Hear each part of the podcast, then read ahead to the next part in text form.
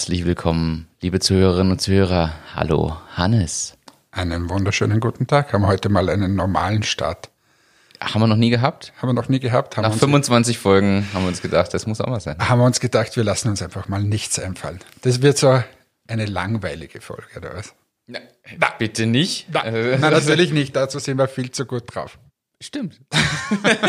Du nicht, oder was? Natürlich bin ich gut drauf. Ich bin ein bisschen müde, muss ich ehrlich zugeben, aber das ist ganz normal. Das sind wir eigentlich gewohnt. Das muss man, glaube ich, Ja, auch. bei dir immer. Du bist ja immer ein müder Bruder hier.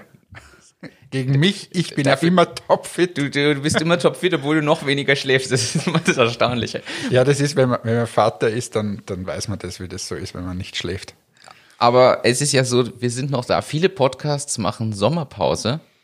Ja, oder Summer Breeze, wie es bei Oder Baywatch Summer, heißt. die, bei Baywatch Berlin machen sie Summer Breeze, sind ja auch die wenigen Podcasts, gehört zu den wenigen Podcasts, die noch laufen. Aber gemischtes Hack ist in Sommerpause. Fest und flauschig ist in Sommerpause. Also ich bin wirklich gespannt, ähm, wann wir Sommerpause machen. Ich glaube, wir machen keine. Ja, ich habe keine Zeit für Sommerpause eigentlich. Ja, das ist- Drum- jetzt, jetzt sind wir so in dem Flow drinnen. Ich glaube, ich, ich hätte Angst, wenn wir Sommerpause machen, dass wir dann aufhören. Weil wir dann uns die Zeit nicht wieder Wieder, fixieren, um, wann- um wann wieder, ist- Außerdem, wir haben so viele spannende Gäste und Themen. Ja, glaub, super cool. Wir haben vorher gerade aufgenommen einen Gast, wo ich mich schon wirklich sehr drauf gefreut habe, ähm, den Bernhard Lehner äh, von Startup 300. super spannender Gast. Super spannender Gast und einer der Geburtshelfer, möchte ich fast sagen, von Bresono. Äh, aber das erzählen wir dann eh äh, im, in dem Teil mit Bernhard, äh, den wir, wie gesagt, vorher aufgenommen haben, hier äh, in der Tabakfabrik in Linz. Ja, äh, finde ich, finde ich super, dass wir auch mal an der Location aufnehmen. Jetzt haben wir offiziell als Standort, also wir haben ja viele Standorte schon durch, wo wir schon aufgenommen haben. Ja, aber ich Jetzt- möchte schon, dass du dich bedankst äh, bei dem, der uns hier den, den, den Raum zur Verfügung stellt. Genau, also äh, danke Johannes. Ähm, wir sitzen nämlich in der Startrampe. Hashtag Glaub an dich von der Sparkasse. Und ich finde es ehrlicherweise sehr, sehr cool von der Location. Ich kannte es vorher schon. Du hast heute, glaube ich, kennengelernt. Ja, super cool. Also wirklich, Linz hat, hat sich da gemausert, möchte ich sagen. Also die Tabakfabrik wirklich eine sehr, sehr coole Location. Und auch was die Sparkasse hier gemacht hat, ist wirklich äh, sehr beeindruckend und groß. Und mit dem Johannes äh, an dieser Stelle machen wir auch mal Werbung äh, für seinen Podcast. Auch gerne mal, mal reinhören. Er hat auch immer super spannende Gäste. Ähm, ist kürzer wie wir, muss man sagen. Also das kann man sich mal, äh, wenn man nicht so viel Zeit hat, anhören. Richtig, der Glaub an dich Podcast von der Sparkasse. Genau, dauert so rund 20 Minuten, glaube ich. Zwischen 20 und 30, glaube ich, immer Okay, so. und immer spannende Gäste aus der Startup-Szenerie. Und ja, gerne mal dort reinhören. Genau, also ja, und danke für den Raum hier. Also, man muss sagen, wir tauchen quasi jetzt in, in den Hotspot der Startup-Szene ein. Aber ich muss trotzdem dann Mit was anderem starten. mit, oder? wa- mit was anderem starten.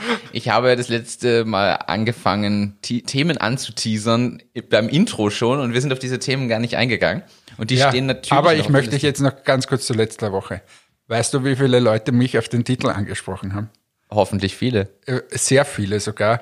Also das war so richtig, äh, wie, nennst du diese Titel immer, diese, die, die so quasi die Leute hervorlocken? Ähm, äh, du meinst, ja, jetzt hast du mich zu schnell am gefragt. falschen Fuß gefragt. Aber jedenfalls, wir haben da mal einen Titel gewählt, der ja mit der Sendung nur bedingt was zu tun gehabt hat. Wir haben ja nur einen kurzen Teil mal von Rudi Anschober vorgelesen. Ähm, aber Sex Sales, das ist nach wie vor so. Ja, die Leute sind dann schon neugierig. Ja, und, schreiben spannend, spannende Rückmeldungen. Also einige Rückmeldungen waren, dass ich nicht gewusst habe, was, was ein Womanizer ist und dass sie sehr dankbar waren, dass du das so super erklärt hast mit der Aquariumpumpe und so weiter. Also wir, wir könnten, glaube ich, auch so ein Lebenspodcast werden, wo man so, so Themen anschneiden. Du, du hast ja gesagt, Feel Good Podcast ist das Ziel. Und ich habe einfach mal in diese Themenrichtung auch lenken wollen. Du hast das unterstützt mit dem, mit dem Rodi-Thema. Also ich glaube, da geht schon was. Ja, wir werden immer mehr zum Feel Good Podcast, weil das ist so mein Lebensziel. Feel Good. Jetzt, also, es- aber zu deinen ein? Themen, die du angeschnitten hast, wieder mal nicht aufs Tableau gebracht hast letztes Mal. Was sollten wir reden? Ein Thema ist, was noch übrig war, ist, Deutsche Bank und Google gehen eine Partnerschaft ein.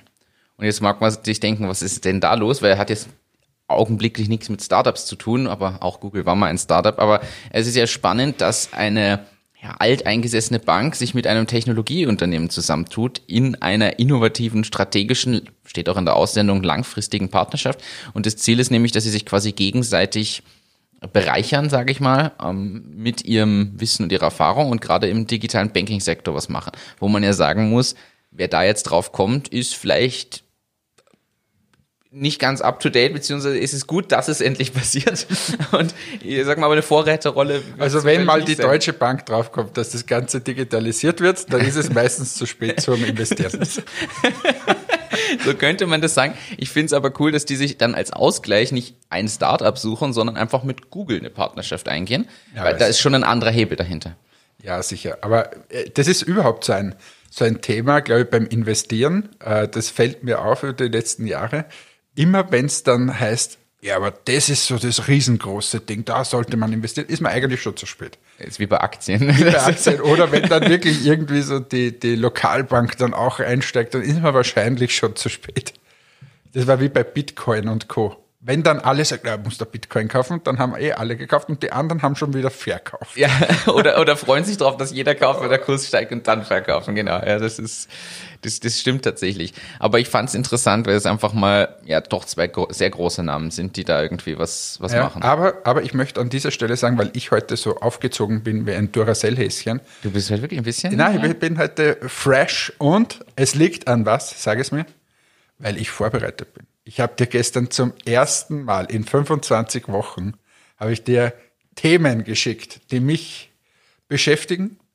Und da möchte ich gleich das erste. Jetzt einbringen. komm, hau, das, ist, das ist ein Wahnsinn, die, ja, diese Energie. Die, die, ich weiß nicht, hat es mit der Tabakfabrik zu tun oder keine Ahnung. Der Spirit hier. Der Spirit hier. Ähm, ja, oder dieser Tabak, der doch in der Luft liegt. äh, nein, aber ich wollte darüber sprechen. Mir ist gestern aufgefallen, die gute alte Postkarte, die ja. ich, ich kann mich noch erinnern, wir sind damals auf Urlaub gefahren nach Kreta, dann war so mindestens einmal der Weg zu so einem Standel, wo dann die Postkarten heraus waren und dann hat man so ausgewählt, was könnte der Oma gefallen und dann hat es die lustigen Postkarten für den Onkel gegeben, das war ihm geschickt hat, wo irgendeine nackte oben war oder so, aber aber sonst war es irgendwie so mit Meer und idealerweise das Hotel und so weiter. Und hinten hast du drauf geschrieben, hey, das Wetter ist total sonnig, uns geht's voll gut, das Essen ist super und so weiter. Äh, die Karte ist dann eh meistens drei Wochen nach dem angekommen, wo man selber schon zu Hause war. Aber das hatte irgendwie was. Und ich habe früher schon viele, viele Karten bekommen. Ich bekomme fast keine mehr. Ab und zu, da freue ich mich immer wie ein kleines Kind. Aber de facto hat sich das eingestellt. Es gab da mal so eine Übergangszeit, äh, wo die Post, glaube ich, da konntest du dein Bild der Post schicken und den Text dazu und die haben dann so irgendwie die Karte in, in ausgedruckt und dann geschickt. Aber das gibt's auch oder verwenden auch total wenige.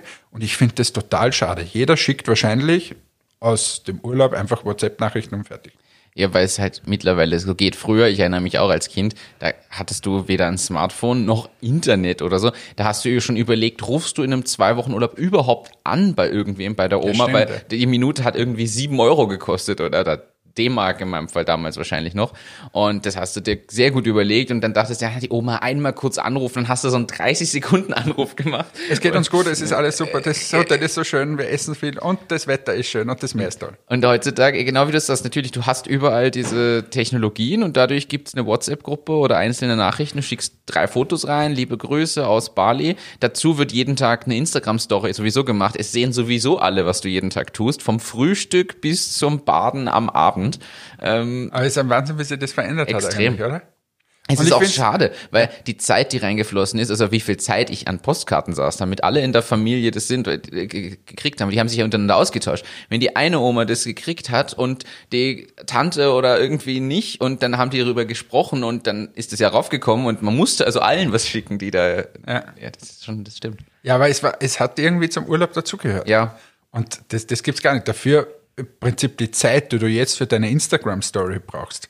Es ist in Summe wahrscheinlich viel wahrscheinlich mehr. Viel mehr und ich finde es schade, dass das aufgehört hat. Aber ich habe dir das gestern geschickt äh, und du hast sofort gesagt, ja, da gibt es Startups dazu. Ja, natürlich. Ich hab, also ich finde das ja erstmal, muss man sagen, ich finde das super, dass du Themen schickst und dich, dich so sauber vorbereitest. Also das war ja eine Liste quasi, die du mir da zusammengestellt hast.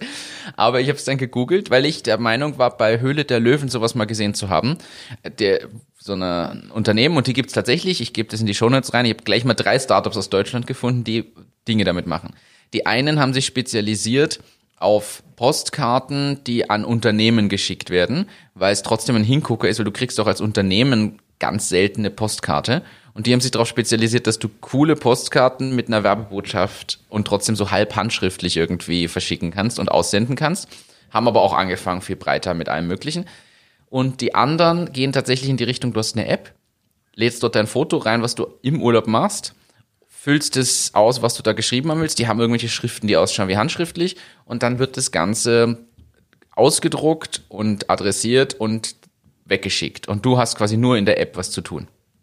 Und das ist so das Geschäftsmodell dahinter, dass das deine individuelle Postkarte ist, weil du kannst mit drauf sein. Die, äh, was du vorhin gesagt hast, der Onkel kriegt vielleicht nicht die Nackerte, aber der kriegt ein lustiges Foto geschickt, was man irgendwo macht, wo man eine Grimasse schneidet. Und ja, irgendwer kriegt einfach das Strandbild, wo man nicht lächelt im Sonnenuntergang. Vom Urlaubsflirt. Ja, ich hab's mir jetzt verkniffen. Das ist, Ja, und ich, ich bring's auch. Viel gut Podcast, habe ich da ja gesagt. Und ja, aber du, du lädst es in die App hoch, schreibst deinen Text und derjenige Ja, kriegt die es Karte und mit, so mit einem Gleiche. großen Vorteil. Äh, die Karte wird dann nicht aus dem Land. Du bist irgendwie, keine Ahnung, in Marokko, so wie ich letztes Jahr. Da hat die Karte dauert, genau wie du beschreibst, ist irgendwie drei Wochen nach mir dann erst angekommen. Ähm, es ist aber so, dass die das quasi dann direkt aus Deutschland wegschicken und demnach ist die Karte vor dir. Ja, aber war das nicht so das spezielle Flair, wo du weißt, die Karte kommt aus diesem Land, die war so, so, so abgegriffen, da waren dann die, die original Briefmarke. die Briefmarken drauf, der Stempel noch. Also das war ja schon irgendwie cool. Das stimmt. Und, und, und ja, irgendwie Es war ein das Feeling. mir. Es Ja. war ein Feeling, ja. Aber es ist, muss so sagen, also ich habe so eine Karte noch nie gekriegt wie von einem dieser Startups oder so. Ich glaube also jetzt nicht, dass sie so boomen, dass es, also denen wird's gut gehen, aber es ist jetzt nicht so, dass das jeder auf einmal macht. Nein, weil die WhatsApp einfach noch stärker ist. Aber es hat sich überhaupt das Thema, wir sind ja hier im, im Sommer, im Hochsommer irgendwie die, die Urlaubsfolge. Es hat sich ja der Urlaub auch irgendwie verändert. Dieses Urlaubbuchen zum Beispiel. Ich weiß noch, früher sind meine Eltern mit so einem, mit diese TUI-Kataloge und so dahergekommen. Und, ins dann hat- Reisebüro. und- ja, und im Reisebüro mal die Kataloge geholt, diesen Katalog durchgeblättert. Dann hat man irgendwie die Bilder und dann so Sternebewertungen gab es auch schon. Ja, wie ist das für Kinder? Dann haben wir mal geschaut, gibt's für, für Kinder irgendwie Rutsche oder so. Und dann haben wir gesagt, genau das. Dann sind sie wieder ins Reisebüro, die haben das wieder gebucht. Dann hat man wochenlang gewartet, bis das die Reiseunterlagen gekommen sind. Das Per Post sind dann die Flugtickets per, per Und so. Flugtickets. Das ist ja alles ein Wahnsinn. Und heute gehst du, so wie ich, wir hätten jetzt auch Urlaub gebucht, haben aber wieder storniert aufgrund von Corona, gehst du rein, tui, äh, buchst das Ding innerhalb von zwei Minuten, hast 100.000 Bewertungen da drinnen, filterst gleich mal nur noch den filterst gleich besten. nur nach diese, wo ein Rutscher dabei ist und geht schon. ja. Also ganz was anderes. Du kriegst ja nicht mal mehr irgendwas zugeschickt, außer per E-Mail kannst du irgendwie einen, einen Buchungscode, kannst du das ja haben. Aber das ist schon ein Wahnsinn, wie sich die Welt verändert hat. die Frage ist immer, ob das gut ist, jetzt sind wir wieder beim gesellschaftskritischen oder nicht. Es ist halt viel schnelllebiger noch geworden. Und das, wenn wir das schon sagen, was sagen dann eigentlich unsere Eltern- und Großelterngenerationen erst dazu? Ja, und äh, also unsere Firma ist ja neben der Plus City. Eines der wenigen Geschäfte, die nach wie vor zu hat, ist das Reisebüro. Also Ja, ist schwierig. wir haben es ja vorhin gehört irgendwie. äh, Der Wiener Flug, war das der Wiener Flughafen? Nur noch 5% des Reiseaufkommens, was im Vorjahresvergleich ist. Ja, ein Wahnsinn. Ja. Also wir auch. Also bei Entmatics, ich habe heuer, wenn überhaupt noch eine Dienstreise, aber sonst ist alles abgesagt. Aber gut, das war mein Nostalgie-Thema, das, ich Das eingebracht war dein Nostalgie-Thema, wobei das ein großes Thema ist, muss man ja ehrlich sagen, weil sich einfach die, die Technologie und Zeit so verändert ist, wird man halt in unserer Nachfolgegeneration oder danach wird man Postkarten nicht mehr mehr kennen. Ja, aber was, ich- ja, aber kennt man in unserer Nachfolgegeneration dann noch WhatsApp? Oder ist dann, weiß nicht, kann ich dann sagen, so, liebe Oma, jetzt legst du dich neben mich auf die Liege mit irgendwas und die ist dann quasi irgendwie dabei. Da kommt der Visionär wieder durch. Ähm, Ja, aber was ist, was kommt danach? Wir sagen jetzt, oh, jetzt sind wir schon so angelangt und alles, aber was ist, what's next? Die Frage, die große Frage ist, ob es nicht irgendwann wieder so ein Retro-Flashback gibt und das alles wieder hochkommt. In 10, 15 Jahren, wenn die Leute so genervt sind von diesem technologischen, dass auf einmal Postkarten und so wieder aufleben, die Post völlig überfordert ist, weil sie gar nicht mehr darauf eingestellt ist, dass sie sowas bewältigen muss und auf einmal das wieder cool ist und man da wieder diese Rückbesinnung hat. Das gab es ja früher auch, so Renaissance-Zeiten und so, die haben ja immer wieder auf alte Sachen, sind die ja zurückgesprungen, ganz bewusst. Vielleicht kommt es bei uns auch. Bei mir ist übrigens so, ich habe äh, hab eine Freundesgruppe, da gibt's vorher eine große WhatsApp-Gruppe, wo die alle drin sind und wenn jemand auf Urlaub gefahren ist, letztes Jahr in den Urlaub gefahren ist, dann kam vorher eine Nachricht, wer will denn eine Postkarte, der schickt mir bitte die Adressen. Und dann hast du dir quasi deine Postkarte Ja, aber da bestellt. kommen Adressen, oder? Und dann kommen ein paar Adressen von Leuten, die halt Postkarten am Kühlschrank sammeln oder so und die das cool finden, aber auch nicht von allen. Aber ja. Ja. Aber dann ist die Überraschung ja auch wieder weg. Das war ja früher auch so das. Oh, wer, wer war denn wo? Ja, genau. Aber meine Eltern zum Beispiel, wenn sie auf Urlaub sind, schreiben noch immer Postkarten. Ich finde das super. Ich muss ehrlich sagen, ich mache es aus dem Urlaub auch für bestimmte Leute. Also meine, meine Mama, meine Oma, also da gibt's schon Leute, die kriegen dann eine Karte, weil es einfach eher so Gewohnheit ist. Aber irgendwem würde ich jetzt, gebe ich zu, ehrlich zu, jetzt nicht mehr schreiben. Weil Ja, du hast mir noch nie eine Karte geschrieben. Möchte ich an dieser Stelle anmelden. stimmt. Wenn, wenn man im nächsten Auslandsurlaub Ich, kriegst ich schicke dir, ich schick dir meine Adresse. In die Freundesgruppe. So, nächstes Thema. Wechseln wir zum Thema, aber ich habe eine Überleitung bei dem Thema Technologie und das ist eine Anekdote, die ich erzählen möchte. Ich habe sie dir schon kurz erzählt. Wir haben jetzt gerade schon gesprochen, Technologien, die sich verändern und Generationen, die das vielleicht nicht mehr so mitbekommen. Und ich war ja in Berlin am Wochenende und habe Taxi gespielt für meine Oma auf dem Hinweg und möchte diese Anekdote einfach Aber erzählen. hör, Frage, hört deine Oma jetzt diesen Podcast? Nein. Weil sie die Technologie nicht hat, dass sie es hören Weil sie, ich müsste es ihr auf CD brennen, dann könnte sie sich's anhören. Aber ich habe ihr ein paar Ausschnitte vorgespielt und sie hat herzhaft gelacht und sie hat sogar die letzte Folge gesehen in der Liste und fragt, wie, ihr sprecht über Sex? Und dann habe ich ihr da erzählt die Story vom Rudi und sie hat herzhaft gelacht. Also das schon. Aber ich kann das erzählen und ich würde mich aber auch trauen, wenn sie es hört, das, das zu erzählen. Ähm, Es ist aber so, Technologien, die für uns jetzt schon wirklich so so fast schon altbacken sind, wie die Freisprecheinrichtung im Auto. Das ist für uns ja nun wirklich 0815, weil wir sie zehnmal am Tag benutzen und nicht mehr drüber nachdenken. Ist halt für manche Generationen noch faszinierend. Und meine Oma hat es, glaube ich, erst, wenn überhaupt, eine Handvoll mal irgendwie miterlebt, dass im Auto telefoniert wird über Freisprecheinrichtung und saß neben mir und das Telefon klingelt und wir haben vorher gemeinsam schon ähm, den Mann ihrer Schwester angerufen, weil wir dorthin gefahren sind, gesagt haben, wir sind dann und dann dort. Und sie war voll begeistert, dass sie vom Beifahrersitz aus sprechen konnte und er sie gehört hat. So, kurze Zeit später klingelt das Telefon und ich sehe im Display schon, dass einer unserer Investoren anruft und die sagt zu ihr, oh, Oma, das ist ein Investor, mit dem, da muss ich kurz abheben und mit dem sprechen. Und er begrüßt mich, ja, hallo Martin. Ich sage, ja, hallo, grüß dich. Und meine Oma aus Seiterin, ja, hallo, neben ihm sitzt auch jemand. Der hat sich einfach so gefreut über diese Technologie, dass sie gehört wird. Der war das völlig egal, wer da angerufen hat. Und er hat einfach nur ein Lachen, krieg zum Glück haben wir ja da sehr er hat, er hat einfach nur gelacht und sie, ja, sitzt hier neben ihm eine ganz junge Frau, sitzt hier neben ihm. Er hat natürlich Wie alt ist deine Oma?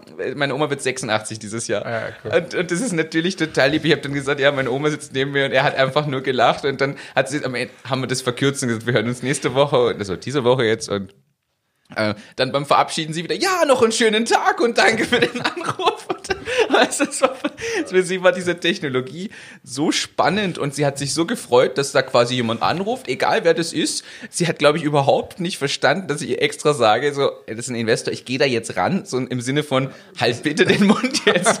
Also, Ja, aber das ist, wie durch Facebook so aufgekommen ist und so, wo dann Leute einfach ah, je- jeglichen Rotz da hineingeschrieben haben.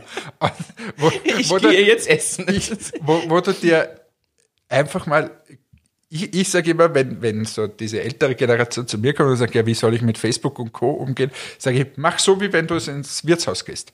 Im Wirtshaus sagst du gewisse Dinge und sagst du gewisse Dinge nicht. Und genau so handhabst du das. das stimmt. Weil nichts anderes ist es, äh, ein Riesenwirtshaus, das ist schon klar. Aber sonst, äh, dieser Umgang mit Technologien, das ist. Aber du hast recht, weißt, als Facebook so anfing, haben alle in der dritten Person über sich geschrieben, wo dann immer, weil dein Name stand immer da und dann stand, hm, hm, geht jetzt essen. Was? Ja, und? Mahlzeit. Ah, Aber da fällt mir auch was ein. Ich habe jetzt mit A1 zu tun gehabt. Die haben jetzt einen A1-Guru in den Shops, nämlich genau für diese Generation, ähm, die jetzt quasi beim Handy das nicht einstellen können. Da sitzt jetzt ein Inder und Er verkauft Rosen eigentlich. Aber wenn du dann den Rosenstrauß gekauft hast, kannst du ihm auch erzählen, dass du äh, ein Problem mit dem Handy hast und zum Beispiel deine WLAN-Einstellungen nicht gehen oder irgendwas anderes nicht geht. Und dann kommt der A1-Guru, so habe ich das halt dort irgendwie wahrgenommen, keine Ahnung, ob es stimmt, aber dann kommt er und hilft dir, setzt sie mit dir hinten auf die Couch und stellt dir dann alles ein, so wie quasi, jetzt kommt der Sohn vorbei und stellt das Handy ein, kannst du im A1-Shop beim A1 Guru machen. Aber muss bezahlen. Cool. Muss bezahlen. Das kostet, kostet extra. Kostet anscheinend was. Also ich habe es nur mitbekommen, weil ich bei der Kasse gestanden bin. Der hat dann gesagt, ja, hat eineinhalb Stunden gedauert, ich verrechne in nur eine Dreiviertelstunde oder so. Aber da sieht man mal, diese Transformation, die findet statt und äh, das kann sich auch jeder äh, überlegen, wie, wie, wie man das mal kann ja da ein Beispiel auch von Matics geben. Wir haben gesagt, wir machen äh, Web äh, für Friseurinnen und Friseure. Ja. Und die können da alles bestellen und dann so aller Miles and more die Punkte einlösen und so weiter. De facto, es gibt eine Gruppe, die das durchaus macht, aber viele, viele wollen anrufen. Die möchten anrufen, maximal ein E-Mail schreiben. Mhm. So, und jetzt werden wir auch so einen Zwischenschritt gehen und, und sagen, okay, wir haben so eine Art Hotline, da kann jeder anrufen, bei uns bestellen und wir tragen es aber dann quasi in diese, in diese Web-Oberfläche ein und versuchen die Person dann schön langsam heranzuführen und quasi, dass er die Punkte trotzdem sammelt. Also Support-Schnittstelle. Ja, genau. Irgendwie. Aber es ist irgendwie spannend, weil, weil wir mit dem oft nichts mehr, und jetzt sind wir nicht die, die Super-Nerds, muss man sagen, aber die Generationen quasi unserer Eltern und so, die haben einfach viel weniger mit dieser Technologie zu tun gehabt. Und ich weiß auch, ich, wenn es dann in TikTok und Schieß mich tot geht, da bin ich ja komplett weg. Also ich habe ja keine Ahnung mehr von dem TikTok. ja, es, es geht einfach so schnell. Also muss man auch sagen, es gibt ja auch in unseren Generationen schon Leute, die scheitern an der Bedienung, ich sage jetzt von Instagram oder so, weil es einfach so schnell dazu kam und so viel kann inzwischen und ja. Ich, äh, ich bin heute aufge... Aber kann ich da auch eine Geschichte erzählen? Sitze ich im Metix Meeting für Social Media. Wir sind auf Social Media wirklich nicht so schlecht. Äh, und ich habe da auf meinem Handy Instagram offen und, und will da irgendwas einschauen, weiß jetzt gar nicht mehr. Und habe da herum, und irgendwann ist meine Kollegin neben mir so, narrisch geworden, hat gesagt, jetzt drück endlich mal auf das rechte Knopf, da, dann hast du das, was du suchst. habe ich mal Entschuldigung gesagt, nein, ich bin nicht so der größte Instagrammer jetzt. Ich bin, ich bin gespannt, was du dann machst, wenn Instagram Reels ausgerollt wird. Ja, hast du mir das letzte Mal schon gesagt. Ich Und ich habe gesagt, bitte geh zur Angie. Was aber spannend ist, diese ganzen äh, Social Media Sachen ist jetzt wieder eine perfekte Überleitung. Ich nutze das einfach nämlich noch zu einem anderen Thema, was ich angeteasert habe und nicht gebracht habe. Ähm, das, das war so ein Cliffhanger. Es war ein Cliffhanger. Hm. Ähm, das Thema ist, Facebook hat ja also nehmen wir Facebook, nicht nur Facebook, es betrifft auch alle anderen Social Media Netze, die müssen ja sicherstellen, dass da keine rassistischen, rechtsradikalen, sexistischen, pornografischen und so weiter Inhalte drin landen. Und das macht ja nicht mehr nur ein Mensch, da sitzt jetzt nicht ein Mensch und schaut sich sämtliche Postings und Nachrichten irgendwie durch, sondern das ist ja automatisiert über Machine Learning beziehungsweise AI. Und da kann man jetzt wieder hinterfragen, wie gut ist das denn wirklich? Oder sind wir da schon auf dem aktuellsten Level? Denn Facebook hat jetzt mehrfach ein Video von einer Babyeule ähm, entfernt, weil das als sexual explicit Content eingestuft wurde. Und es wurde dann wieder reingenommen nach einer. Mit den großen Augen. Und es war wirklich eine, eine kleine Flausch. Ist eher ehrlicherweise nicht so sonderlich süß, also es schaut sehr komisch aus. Aber da hat jemand gestreamt, der hat irgendwie eine Kamera irgendwo aufgebaut in so ein Eulennest-Ding und ja, recht, recht witzig. Das hatte ich aber angeteasert, deshalb dachte ich mir, bringe ich das noch, weil die Frage ist wirklich, wie gut ist unser Machine Learning? Akzeptiert man das, dass solche Fehleinstufungen sind oder ist uns das egal? Ich finde ja gut, dass solche Filter generell drin sind, muss ich ehrlich sagen. Und ich glaube, da muss noch viel mehr kommen, was vollautomatisiert diese Dinge überprüft. Ja, weil wenn du dir überlegst, das habe ich letztens einen Bericht gesehen von von äh, diese Kinderpornoringe, wenn sie so einen sprengen wieder mal, da gibt es da echt Leute, die schauen sich das ganze Material durch. Also man, da musst ja, das ist ja pff, wirklich harter Tobak. Ähm, ja, bin gespannt, was heftig. da die Technologie machen kann. Aber Technologie, äh, super Überleitung ich möchte jetzt unseren Gast ankündigen. Wir haben, äh, wir haben uns wirklich bemüht, dass wir den Bernhard zu uns bekommen, äh, beziehungsweise du hast dich bemüht in diesem Fall, äh, weil ihr ja etwas mehr Kontakt habt. Ich habe den Bernhard leider schon länger nicht mehr gesehen, habe mich sehr gefreut, dass ich ihn heute wieder mal live äh, getroffen habe. Ich freue mich, dass er sich die Zeit genommen hat und da äh, sofort auch bereit war, also recht schnell bereit war, da für uns zur Verfügung zu stehen als Interviewpartner, weil es trotzdem ein sehr, sehr spannender Einblick ist, den wir da bekommen. Und, und Startup 300 ist ja in, in aller, aller Munde ähm, und wissen auch sehr viele Leute natürlich viel darüber, aber wir haben uns gedacht, wir, wir setzen das jetzt nicht nur auf Startup 300 auf, sondern wir wollen mal auch die Menschen dahinter zeigen oder einen Mensch dahinter zeigen. Und das ist eben der Bernhard Lehner, wie vorher schon angekündigt. in der Geburtsstunde von Presono dabei gewesen. Und äh, daher freut es uns sehr, den Bernhard Lehner jetzt begrüßen zu dürfen. Wie gesagt, wir haben es vorher aufgezeichnet. Viel Spaß. Hereinspaziert, herzlich willkommen. Wir freuen uns auf dich. Schön, dass du da bist. Gastfreundschaft. Wir freuen uns herzlich willkommen, Bernhard Lehner. Hello. Herzlich willkommen. Willkommen in der Tabakfabrik. Ja, danke schön. Danke. Na, wir freuen uns riesig, dass du bei uns der Gast bist. Wir kennen uns ja doch schon lange und äh, wissen wahrscheinlich auch die wenigsten ähm, in der Geburtsstunde von Presono dabei gewesen. Richtig. Du warst im dunkel Vergabe, erinnern. ja, im Vergabebeirat, genau. Und, und muss man sagen, du warst, glaube ich, einer der wenigen, die positiv drüber gesprochen haben. Ja, Tatsächlich, Ja. das kann ich mir nicht mehr erinnern. das war eine sehr gespaltene Gruppe damals. Die eine Habt ihr beide präsentiert, oder? Ihr wart beide schon am. Ja, genau. Genau. Und du bist drinnen gesessen und ich kann mich noch sehr gut erinnern, weil es nämlich der Tag war, an dem meine Tochter geboren ist. Und sind dann in den Vergabebeirat gekommen und da gab es quasi, die Hälfte war irgendwie gegen uns, kann man sagen, oder haben gesagt, das bringt überhaupt nichts. Und die andere Hälfte hat sehr positiv gesprochen. Ich kann mich noch erinnern, der Bernhard war sehr, sehr positiv im Meeting und hat, hat uns Mut gemacht sozusagen und dann ist es gut ausgegangen und war in Wahrheit die Geburtsstunde für Presono. Ohne diesen Vergabebeirat gäbe es Presono nicht. Wann war das? Vor fünf Jahren. Fünf Jahre. Bisschen- Vor fünf. Jahren. Im April, oder? Wow. April? Nein.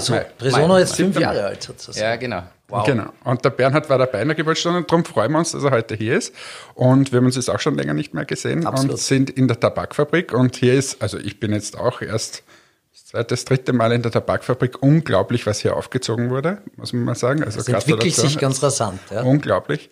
Ähm, ja, aber der Martin hat gesagt, wir starten heute anders mit dir. Nicht, dass wir gleich über Startup 300 sprechen. Genau, sondern vielmehr die Frage einfach, wie ist das Ganze einfach entstanden? Weil dich kennt man ja nun auch, äh, nicht nur im Linzer Raum, sondern natürlich äh, darüber hinaus inzwischen. Aber viele fragen sich ja, wie kommt man da hin? Man weiß, ja, da war mal irgendwo eine Beteiligung, ein Exit oder irgendwas. Aber wie hat das eigentlich angefangen und wie bist du in diese Unternehmensgründungsschiene überhaupt reingerutscht? Weil ich habe geschaut, du warst irgendwie im PR-Marketing-Bereich ursprünglich mal aktiv und hattest dann noch eine eigene Agentur. Und das würde mich mal interessieren zu erfahren, wie war das? Wie hat das eigentlich angefangen und wie bist du dann in diese Gründerschiene da quasi reingekommen damals?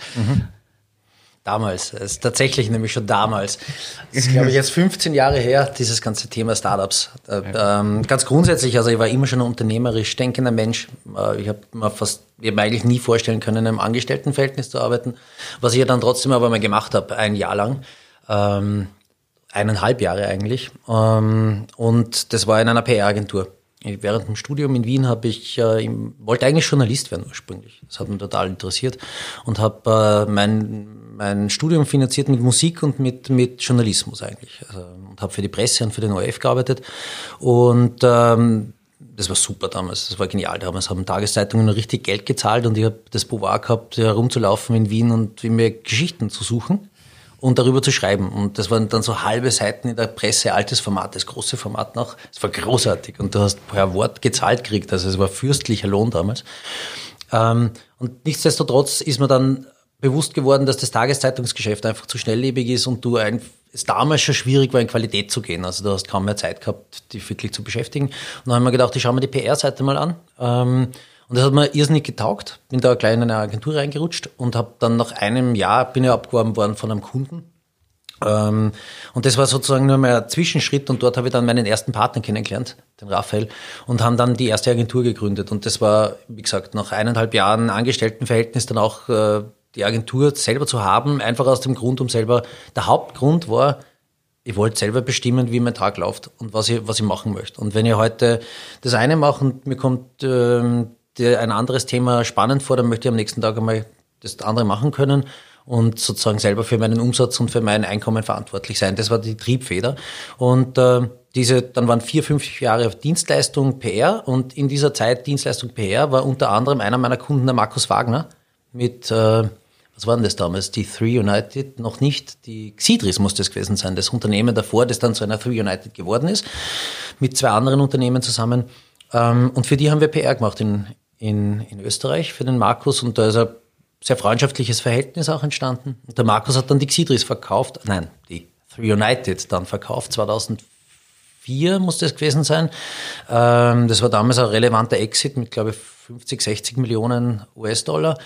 Ähm, damals in einer Zeit, das muss man sich vorstellen, vor 16 Jahren, also wenn du jemanden in Österreich Startup gesagt hast, hat er gesagt, was? Also das war ja das ist, das ist Begriff, kannte, den Begriff kannt keiner. Gab es nicht. Es gab auch keine Business Angels, es gab kein, was auch immer, es gab ein Förderwesen, das war das Einzige, was es gegeben hat. Ähm, und der Markus ist dann nach Wien zurückgekommen, nach zwei Jahren USA und äh, hat die Three na, das, da sind wir jetzt bei der i5 Invest, genau, hat die i5 Invest gegründet und hat mich angerufen und hat gefragt, ähm, ob ich dabei sein möchte als Partner, weil er braucht nur jemand für das Thema Marketing. Und die, ähm, und um ganz ehrlich zu sein, ich habe damals weder gewusst, was Startup ist, also ich habe mit dem Begriff jetzt noch nicht zwingend was anfangen können. Ähm, ein Inkubator, den der Markus gründen wollte, da habe ich den Namen gegoogelt, was das genau ist. Sein Brutkasten ist schön, ja. Äh, aber ich habe gewusst, wenn der Markus Dinge tut, dann macht er sehr intensiv und ähm, mir war in der, in, in der Dienstleistung langweilig und ich wollte eigentlich jetzt nicht mehr immer jeden Tag mit dem Kundenkontakt sein, sondern wirklich einmal meine eigenen Dinge wieder tun und insofern war das dann spannend und habe dann 2005 ähm, diesen Switch gemacht eben zur i5 Invest und das Coole war, dass dann Startup im Druckkochtopf war, weil wir haben selber drei Themen gegründet. Das eine war Tripwolf, das zweite war One to Three People und das dritte war Email Charity. Direkt aus der i5 Invest heraus. Direkt aus der i5 Invest heraus. Und äh, das große Glück war, dass wir als Partner quasi in jedem dieser Eigengründungen drinnen waren, äh, in einer strategischen Rolle und in einer Co-Founder-Rolle eigentlich sogar. Das war bei mir eben das Thema Marketing im weitesten Sinn.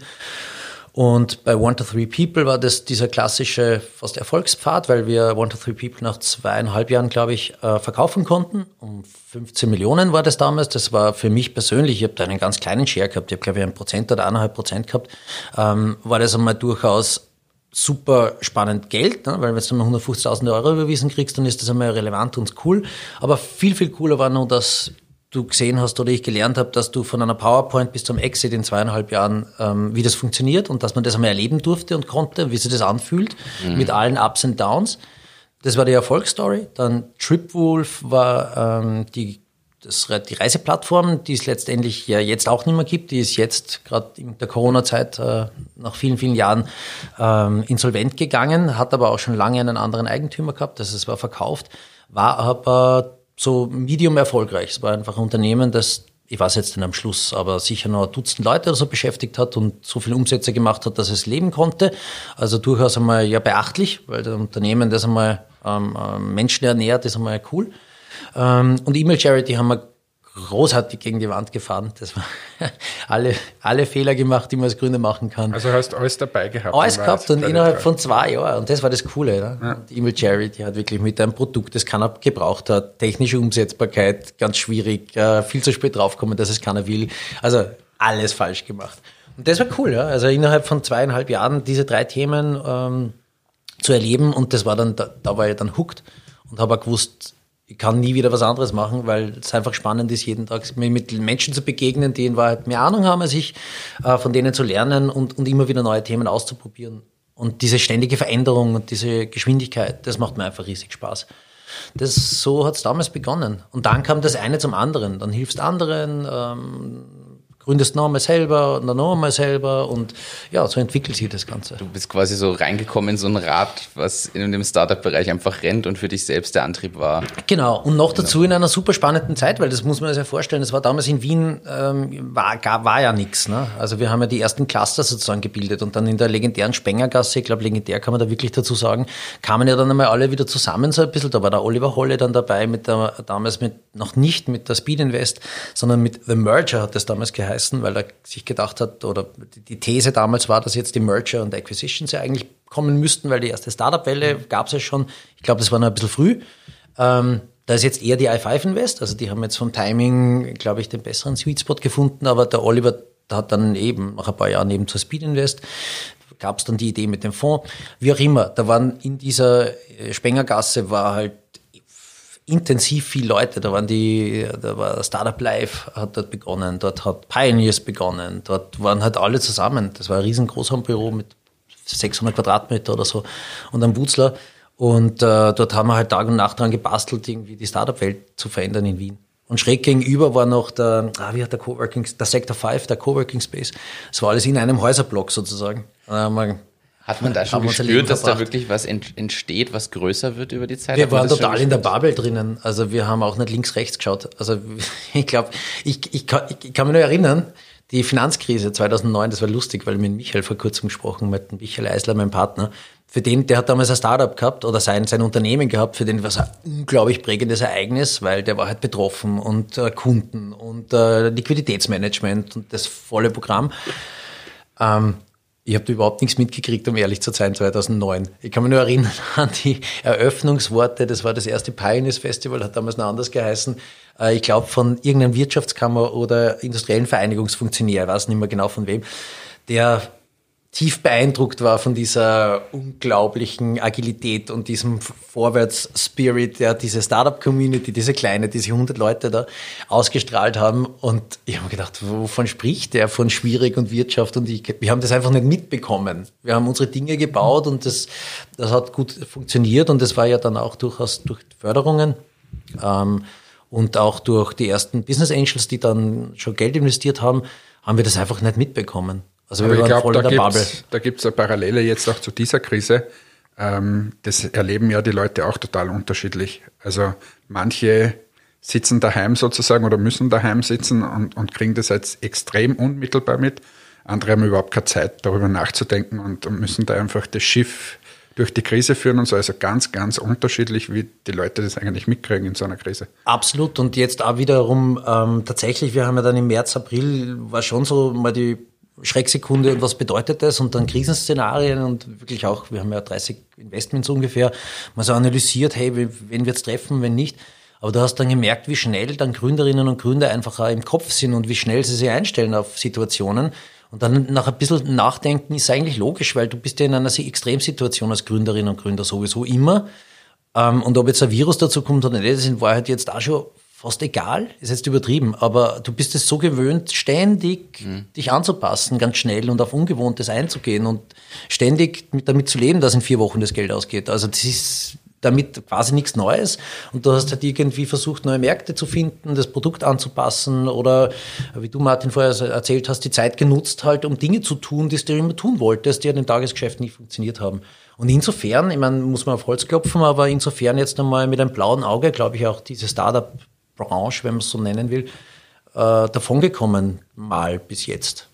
Ja, weil diese Eigenschaft einfach, wie du es beschreibst, auch da ist, dass man sich anpasst, dass man das Geschäft hinterfragt und so weiter. Also für mich ist nach wie vor immer noch äh, erstaunlich, wenn bei Presono geht ihr ja wieder zu, zu unterschiedlichen Unternehmen und da sind ja manche noch immer in dieser Schockstarre vom März, ähm, die, die dann von Kurzarbeit bis Homeoffice und, und so weiter sind noch nicht mal angelaufen. Ja. Und wenn du das einmal überlegst für ein Startup, dass du, jetzt haben wir im Juli, dass du da mehrere Monate einfach mal in dieser Schockstarre stehst. Das ist ja undenkbar in Wahrheit. Ja, es ist total interessant. Man sieht es ja bei uns in der Strada der Startup unten in der Tabakfabrik. Wir haben ja da mit einem Coworking Space sozusagen mit der Factory 300 und die Strada del Startup eigentlich eine, äh, eine Office-Situation. Da haben wir also Private Offices und die sind verteilt zwischen Corporates und Startups.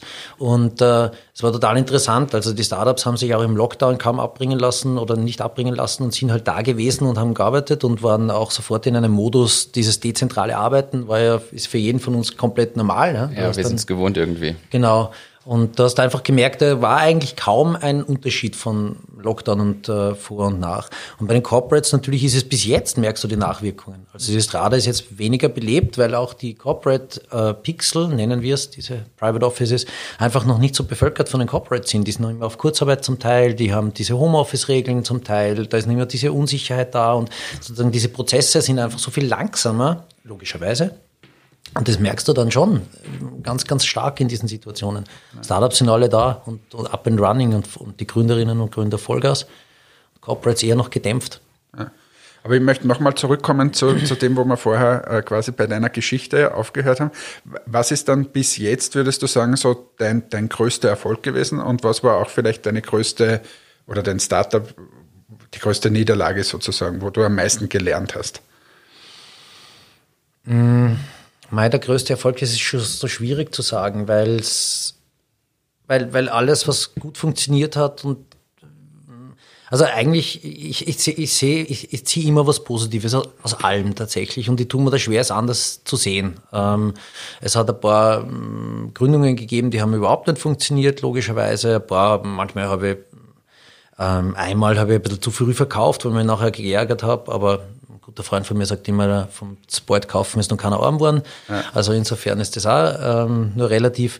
Ich meine, der größte Erfolg, am stolzesten bin ich schon auf das, was wir mit Startup 300 aufgebaut haben bis jetzt. Das ist noch lange nicht am, am Ende des Weges, aber gegen viele hm, hm Widerstände würde ich jetzt nicht sagen, aber gegen, also begeben wir uns in einen Bereich hinein, wo man schon viel Fantasie braucht, damit man ein bisschen antizipieren kann, wo sich das hinentwickeln könnte. Und da waren wir tatsächlich, glaube ich, auch relativ früh noch dran und da haben wir viele Fehler am Anfang gemacht, auch von der Positionierung und von der Kommunikation, wie wir das teilweise gemacht haben. Aber das entwickelt sich jetzt ganz gut. Und da bin ich insofern deswegen stolz, weil wir jetzt doch ein, ein Unternehmen haben mit fast 50 Personen ähm, und da jetzt eine Kultur draus geworden ist, ein, ein, ein wirklich ein Unternehmen draus geworden ist aus diesen vielen, die da zusammengewachsen sind. Und das ist etwas, worauf ich jetzt einmal tatsächlich am stolzesten bin, weil da ist auch am meisten Effort reingeflossen. Und das ist das mhm. erste Unternehmen, das in diese Größe auch ich mitgebracht habe oder mitgewirkt habe, es zu bringen. Und darauf bin ich tatsächlich stolz. Ob es dann am Ende des Tages, ähm, was es dann sein wird in zehn Jahren und wohin wir es entwickelt haben, das werden wir sehen. Aber Stand heute ist das wahrscheinlich schon das, auf das ich am stolzesten bin was war da euer, euer Kernantrieb oder die Kernidee? Wie habt ihr einfach gesehen, hey, Linz hat so viel Potenzial, da müssen wir was machen? Oder habt ihr diese Idee schon viel länger gehabt im Kern und dann ausgearbeitet? Wie ist denn das? Ja, das mit gekommen? Linz ist ja reiner Zufall. Also das ist ja, das ist ja viele, lustig, ja, weil viele glauben ja, wir sind ja dieses oberösterreichische, der oberösterreichische Hub. Das war reiner Zufall, weil der Michael und ich uns da kennengelernt haben und beide zufällig hierher gezogen sind. Und dann haben wir gesagt, naja, wenn wir beide schon da sind, dann gründen wir halt auch da, weil alles andere wäre ja komisch. Ähm, es war nie Linz einmal ganz grundsätzlich. Dann war es die, die, das, die These damals war halt, ähm, das war jetzt vor vier Jahren auch mittlerweile schon wieder, ähm, es gab keine organisierte Plattform, wo Business Angels ein bisschen zusammengearbeitet hätten und nicht nur unter Anführungszeichen so wie die AIA sehr informell und äh, ähm, sozusagen das voneinander lernen und, und, und Business Angel Bildung und so weiter, sondern auch wirklich mit dem wir investieren gemeinsam Überlegung dahinter. Und das ist ja das, was wir versucht haben mit Startup, oder das war die Grundidee bei Startup 300. Also Business Angels zusammenzuholen und gemeinsam eine Plattform zu bauen, um mit denen zu, gemeinsam zu investieren. Ähm, also für Gründerinnen und Gründer sozusagen ein bisschen strukturierterer Zugang zu dem Kapital, damit du nicht jeden Einzelnen immer anschreiben musst und abklappern musst, und umgekehrt hat einfach ein, ähm, ein gewisses Service-Level für Business Angels, um gemeinsam investieren zu können. Das war der Grundgedanke. Und äh, wir waren halt im Axis in der Tabakfabrik, da haben wir unseren Besprechungsraum gehabt. Mehr haben wir ja auch nicht gebraucht. Ja. Ähm, und so waren wir in der Tabakfabrik und so haben wir dann die Pläne der Tabakfabrik kennengelernt. Und letztendlich hat ich glaube, es war so irgendwie eine flapsige Frage von Chris Müller wie, äh, wir brauchen nur einen Bankomaten in der, in der Tabakfabrik, wollt ihr da reinkommen? Und sozusagen diese, diese Zuschreibung, die er damals hatte, wir sind die mit dem vielen Geld, ja, was ja von Anfang an interessant war, weil wir nie ein Fonds waren oder sonstiges, sondern wir haben halt einfach nur eine Gruppe von Menschen ähm, hinter uns versammelt gehabt, die wiederum Geld haben äh, und haben versucht, mit denen gemeinsam zu investieren. So sind wir in die Tabakfabrik gekommen. Mhm. Und dann sind wir halt äh, eigentlich gegen, am Anfang waren wir gar nicht begeistert von der Idee, vielleicht hier Space auch zu haben oder Raum zu haben. Ähm, haben uns aber dann überlegt, dass es eine sinnvolle Entwicklung, Weiterentwicklung des Businessmodells sein könnte beziehungsweise uns das Leben beim Investieren teilweise einfacher machen könnte. Weil wenn du Raum hast, dann kannst du hier ähm, Meetings machen, du kannst vernetzen, du kannst Lernformate machen, du kannst ähm, deinen Gründerinnen und Gründern oder Talenten meinetwegen auch äh, anbieten, hier zu sein und mit denen einfach schon zu arbeiten viele Vorteile. Das heißt, es ist eigentlich die Idee, was ihr da machen wollt, ist gewachsen durch die Möglichkeiten, die sich dann stückchenweise ergeben haben. Immer. Also der Michael und ich haben schon so einen, so einen Leitfaden und das, dieser Leitfaden ist einfach, wir wollen eine Plattform bauen, die Gründerinnen und Gründern den, die Erfolgswahrscheinlichkeit erhöht.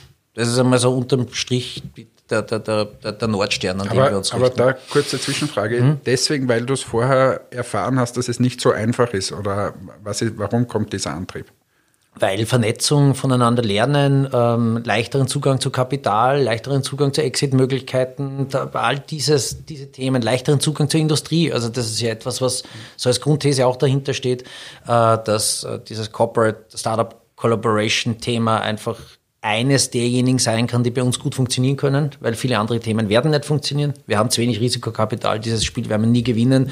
Wir können nicht mit internationalen VCs matchen. Ähm, das heißt, wir müssen uns andere Themen überlegen, wie können wir unsere Talente ähm, fördern und groß machen. Und deswegen auch dieses Corporate Startup Collaboration Thema.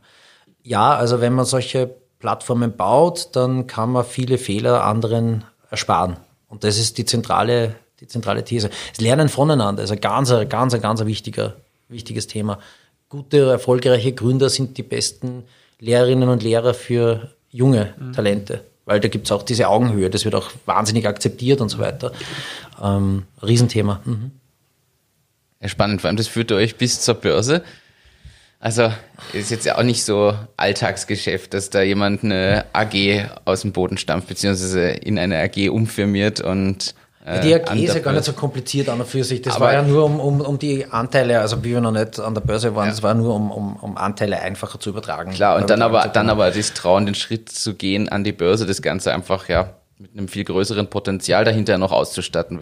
Ja, das war auch bis zu einem gewissen Punkt natürlich ein, ein, ein, ein Experiment vielleicht sogar, ähm, aber, aber eine Opportunity, die sich durch diesen Direct Market Plus ergeben hat. Und dann haben wir uns überlegt, na ja, ich meine, da sind die Hürden jetzt so niedrig und wir haben ja keinen IPO gemacht, wir haben ein Listing gemacht, wir haben nichts anderes getan, als quasi die Firma auf die Börse gesetzt und damit hat die Anteile über die Börse handelbar gemacht. Mehr ist ja nicht passiert einmal in diesem, in diesem Schritt. Ähm, und das war insofern, da hat es ein paar Thesen gegeben, warum wir das machen wollten und eine davon war, wir wollen weiter wachsen, wir wollen weiter und wachsen organisch, nicht nur organisch, sondern eben auch durch, durch Acquisitions. Und äh, diesen Zugang zu dem Kapital, um Acquisitions weitermachen zu können, das brauchst, da macht die Börse natürlich wahnsinnig viel Sinn. Und, und handelbare Aktien sind halt auch eine, eine Währung, ja, mit denen mhm. du vielleicht Akquise stützen kannst. Das waren die zwei Grundthesen. Ja, und du hast das ganze Thema natürlich auch viel breiter aufgestellt. Also vorher Visibilität, ja, genau, das ist auch so ein Thema, richtig. Aber, aber vorher waren es halt, ich sage jetzt einmal, diese Gruppe an Menschen, die du hinter euch versammelt hast, wie du vorher gesagt hast, an der Börse kann jeder in Wahrheit ja. ein paar Aktien kaufen. Also das Ganze ist ja doch sehr breit aufgestellt. Ja, aber wir wollen natürlich die Lernkurve da extrem ist, weil wir, also Österreich ist natürlich kein Aktienland. Das, und wenn du es halt, ich weiß nicht, was die Aktienbesitzquote ist, aber auf jeden Fall einstellig, 4, 5 Prozent oder so, das sollte dann schon stutzig machen. Wenn du dann mittendrin bist, dann siehst du, wie wenig Menschen in Österreich mit Aktien was anfangen können, ganz grundsätzlich. Und nur so ein aus der Schule geplaudert, ja, aus dem Nähkästchen geplaudert. Wir haben von unseren ungefähr waren es 200 Aktionären, mit denen wir gelistet haben. Und die Hälfte davon haben einmal Depots überhaupt anlegen müssen, damit sie ihre Aktien in Depots legen, ne, weil die vorher keine gehabt haben. Und das sind aber jetzt lauter Menschen mit Kapital und äh, die sehr erfolgreich alle sind als Unternehmerinnen und Unternehmer. Und selbst die haben wenig Zugang zu, zum Thema Aktien gehabt. Ja. Also das ist schon ganz, ganz spannend. Und bis, also bis man Börse verstanden hat, dann äh, wir sowieso auch und Handel, aber, aber auch äh, unsere Aktionärinnen und Aktionäre, bis wir ihnen das erklärt haben, wie das funktioniert. Und es ist so Business Angel sein und investieren in junge Unternehmen und, und, und, und Börse und Kapitalmarkt, das ist komplett ein anderes Thema und ein anderes Feld. Ist das also auch so was, wo ihr selber wieder Neues gelernt habt und aber auch wieder was Neues ausprobiert habt, dass du vorhin erzählt hast, was so ein Grundantrieb ursprünglich mal war, dass das noch immer eigentlich so ein endless continuous System ist, weil ihr immer noch lernt. So Erfahrungsjunkie, sagt der Michael immer. Ja, bis zu einem gewissen Punkt natürlich. Aber wenn es das ja nicht, das wisst ihr ja beide, es hat ja beide Unternehmer, ähm, wenn man es nicht selber gemacht hat und nicht selber ausprobiert hat, dann weiß man nicht, wie es geht. Das ist, das ist einfach einmal so. Wenn es da jemand erzählt, kannst was lernen, aber wie es wirklich sich anfühlt und wie es dann wirklich funktioniert, musst du das einfach machen. Und eine der Thesen war schon auch, ich meine, ähm, österreichischer Startup-Markt, der Exit letztendlich oder das, das, das Wachstumsszenario ist ja limitiert, ne, weil du halt dieses IPO- und Börsethema in Österreich so gut wie nie hattest, mit ein, zwei Ausnahmen, die jetzt vielleicht nicht immer in das ganz klassische Startup-Definition vielleicht fallen könnten, wie auch immer. Ähm, und wir wollten uns das einfach einmal anschauen, wie geht denn das? Weil wenn es vielleicht in zwei, drei, vier, fünf Jahren der Markt sich weiterentwickelt, vielleicht die Börse in Wien sich besser entwickelt noch und äh, die sind ja auch sehr engagiert, dann haben wir schon Erfahrung, wie das funktioniert einfach und, und können das dann auch gut erklären. Also das sind schon lauter so Themen, die wir uns dann vielleicht mit überlegt haben, die jetzt sehr großartig klingen, aber das sind halt so ganz einfache unternehmerische Entscheidungen jeden Tag, die du halt triffst. Was ja. ist da für dich beziehungsweise für euch die Vision, wo es, wo es tatsächlich noch hingehen soll? Oder was euer ja, Endziel ist so falsch, weil das verändert sich natürlich immer und erweitert sich. Aber gibt es irgendwas, wo ihr sagt, das wollt ihr auf jeden Fall damit schaffen, erreichen? Irgendwas, wo ihr eine klare Zielsetzung habt? Ja, schon. Also diese Grundthese letztendlich, dass wir einen Markt mitentwickeln dürfen und konnten, wo die Gründerquote viel, viel höher ist als jetzt ist, äh, die, der Anteil an Startups, die sehr professionell und gut agieren, wächst. Momentan wächst er ja nicht. Alle Zahlen gibt es beschränkte Zahlen, aber die Zahlen, die es gibt in Österreich, die sprechen ja dafür, dass es eine Seitwärtsbewegung seit zwei Jahren ist und keine Wachstumsbewegung. Das müssen wir einfach unbedingt umdrehen. Das muss eine Wachstumskurve sein. Ähm, wenn wir da ein bisschen mitwirken durften und konnten, das wäre cool. Und einfach diese These auch antreten, dass du, oder einfach den Beweis fertig angetreten zu haben, dass du eine Plattform bauen kannst, die sich aus operativen Umsätzen selber finanzieren kann, sogar Gewinne abwirft und on top investierst du dann, äh, kannst du äh, mit dieser kannst du investieren in Startups. Das wäre sozusagen eine, ja, wenn, wir, wenn das endgültig gelungen ist und ähm, ähm, sehr stabil dasteht in zwei, drei Jahren, dann würde ich sagen, das ist jetzt, das wäre mal eine, ein, ein Hackel unter einem, einem Zwischenziel zumindest. Und wo es sich dann hin, hin entwickelt, meine Internationalisierung ist natürlich ein Riesenthema, weil das, wir haben beschränkte Ressourcen, du musst halt einfach schauen, wo du meinen Fokus legst. Mhm. Zum Abschluss möchte ich äh, noch eine persönliche Frage stellen. Äh, bist ja Gitarrist, wie gesehen. Viel zu wenig leider, ja. Aber was sind denn da noch die Ziele? Weil äh, ich glaube, du hast. Wieder auf der Bühne zu stehen. okay. Simpel. Du hast, hast, mal, hast mal Band gehabt und so? Ja, ja, ja. Und, also und jetzt? sogar Ö3 Airplays. Okay. Wow. Drei, glaube ich. Wird die Band geheißen? Clowns of Median. Okay. Und Frag mich jetzt nicht, was das genau geheißen hat. Das hat unser Bassist irgendwie erklärt einmal. Medien war irgendwie, glaube ich, ein Horror-Thriller-Thema. Keine Ahnung. okay, und das heißt, der, die, das Ziel neben Startup 300 ist jetzt quasi aus der Top 40 Nummer Nein, das nicht mehr. Also Hitparade habe ich abgelegt. Aber, aber tatsächlich wieder auf der Bühne zu stehen und Spaß zu haben, das ist schon ein Ziel, ja. Okay. Ich, schließe, ich schließe auch noch mit einer Frage an beim, beim Radfahren. Welches Ziel hast du da? Radfahren das sind die Sportler wieder unter sich. Dankeschön. Da haben Sie vorher schon gesprochen vom Mount Everest fahren und so. Ja, beim, nein, der, äh, beim Everest-Ding, ja, da muss man korrekt sein, weil am Mount Everest fahren, das wäre ja, ja, wow. nicht einmal runterfahren, glaube ich, ist, ist richtig. Ähm, na, Radfahren jetzt gar nicht so, eher so allumfassende Fitnessziele. Okay. Mir macht jetzt gerade generelle Fitness total Spaß. Okay. Ja. Cool. Könnt ihr euch zusammenschließen? Der Martin ist ja da auch unser Triathlet. Wir fahren morgen bereits, wir, wir haben schon einen Termin. Na dann, na dann wünsche ich euch viel Spaß. Danke nochmal, Bernhard, dass du da gewesen Danke bist. Danke für deine Zeit und die spannenden Einblicke. Vielen Dank, danke fürs Gespräch. Dankeschön. Danke. Das war ein schöner Einblick. Super. Also es ist immer wieder spannend. Also ganz ehrlich, ich finde diese, diese Gäste bereichern diese Show ungemein, auch für uns beide. Äh, erstens muss ich nicht dauernd mit dir reden. Nein, kleiner, kleiner Spaß, kleiner Spaß. Nein, aber äh, wir haben es ja eh schon mal gesagt, es sind lauter Leute, die uns eigentlich auch über, über eine lange Zeit irgendwie, in welcher Form auch immer, begleiten. Und es macht wahnsinnig äh, Spaß, mit die dann bei uns irgendwie zu haben und ganz normal drauf loszusprechen. Also vielleicht für alle, die jetzt zuhören, es gibt da wir schicken da vorher keine Fragen durch oder irgendwas, sondern so wie heute, wir treffen uns, wir haben vorher ein bisschen gequatscht über ganz andere Dinge. Ja. Dann setzen wir uns her, Martin baut auf äh, und dann geht's los. Und er sagt, um was geht's? Ja, na, wir reden einfach drauf los. Wir haben ein paar Fragen, wo wir natürlich wissen, okay, das, das interessiert uns jetzt mal.